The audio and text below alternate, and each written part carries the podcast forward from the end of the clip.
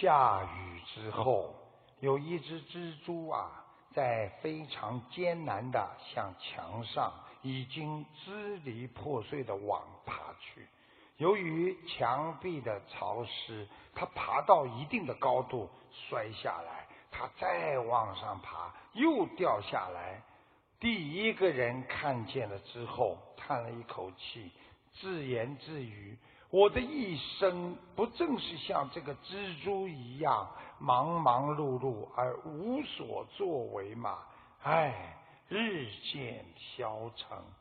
第二个人看见了，他说：“这只蜘蛛真愚蠢，为什么不从旁边干燥的地方绕上一圈爬上去呢？”我以后可不能像这只蜘蛛一样的愚蠢。于是他变得聪明起来。第三个人看到了，他立刻被蜘蛛屡战屡败的精神所感动。从此，他在工作生活当中变得越来越坚强。学佛人要学会用正能量去看问题，看每个事情的长处。成功者处处都能发掘成功的力量，学佛人到处能发现自己的慈悲心。台长希望我们学佛人多多的原谅别人。要记住了，你原谅了别人，自己会好过；你恨别人，第一个受伤害的就是你自己。台长说个笑话：有一个人去吃饭，他的气量也是很小，但是这个老板也不好，他要了一碗香菇面，但是他把面条挑起来，找不到一块香菇。他非常的生气，他指着碗就问老板：“老板，香菇面里怎么一块香菇都没有的呢？”老板淡淡的说：“哎，别太认真了，难道你还指望从老婆饼当中吃出个老婆出来吗？”人生在世，常最常见的。就是被一些微不足道、完全可以迅速忘掉的，但是一直耿耿于怀的小事所烦恼啊，所以会失去理智。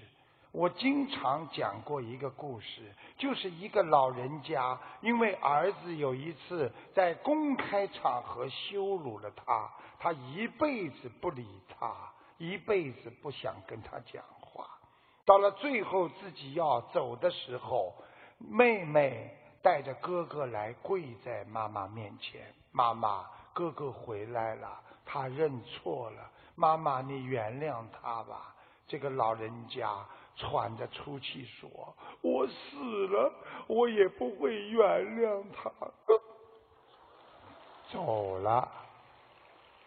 不要被别人气死啊！在沈阳有一个老伯伯坐公共汽车，腿脚不方便，站在一个年轻人的边上。那个年轻人就是不让他坐。老伯伯讲了他几句，他讽刺老伯伯，老伯伯气得当时抽了他两个耳光，但是自己扑通就死在了。公共汽车上，所以我们年纪大的人要想通啊，不能再生气了。要记住，气出病来无人替呀。我们要记住珍惜时光。有一家三口住进了新房。妻子见丈夫和儿子都不太讲究卫生，就在家里写了一条标语，上面写着：“讲究卫生，人人有责。”督促自己的儿子和丈夫要讲究卫生。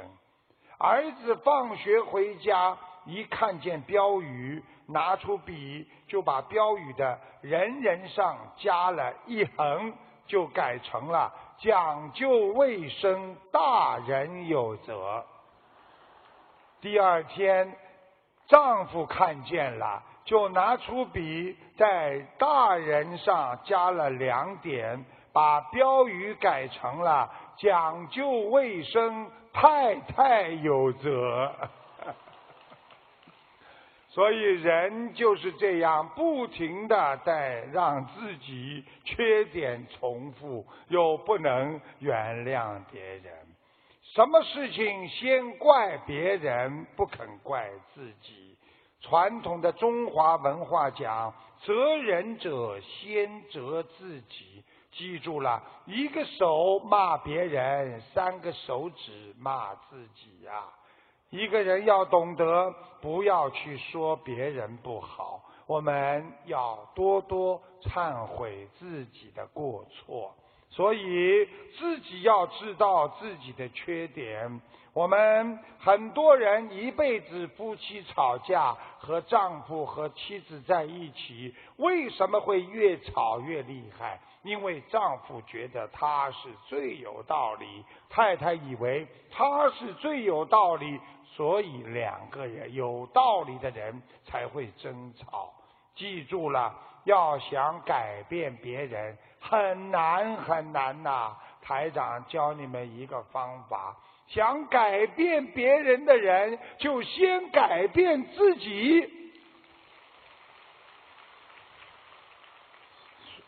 人生只是一个旅途，人生就是一列没有回头的列车呀。我们在这辆列车上，没有一个人会从头陪到你底的。上上下下的乘客，就是我们人生当中的亲戚朋友啊。感恩他们每一段陪过我们度过这一段人生列车的人，感恩他们。